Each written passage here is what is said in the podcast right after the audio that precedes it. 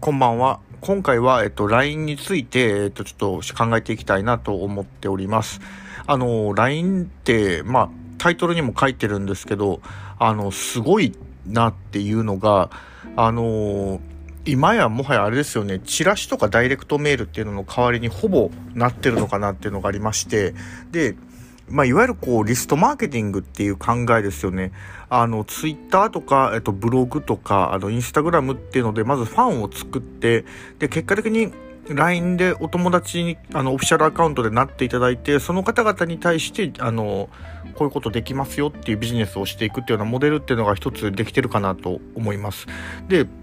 まずあれですね、あの、最強のアカウントアプリじゃないかと思うっていう話を書いてるんですけど、この根拠なんですけど、月間アクティブユーザー数っていうのが8200万人、まあ、YouTube とかしのぐぐらい多いですよねっていうのが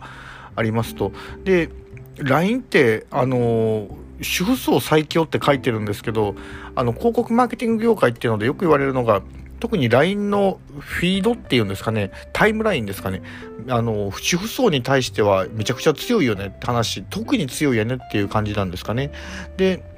一番そのユーザー層で一番多いのが40代、50代、もしくは30代っていうのが多いんですけど、男女比率で言うと若干女性の方がアクティブに使ってる方多いっていうのがあって、まあ、もはや今地方でもそうなんですけど、チラシ代わりに使われてるとかですね、DM 代わりに使われてるっていうのが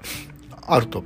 まあ、かなり可能性のある、えっと、SNS というか、アプリかなと思ってます。なんで、あのビジネスを考えているっていうような方っていうのは、いかにこう LINE にこう、お友達を囲い込んで集めていくかっていうことに、えっ、ー、と、ちょっと力入れていったらどうかなと思います。僕自身も今、どう使っていくかっていうのを模索中ではあります。またよかったらぜひお楽しみにしてください。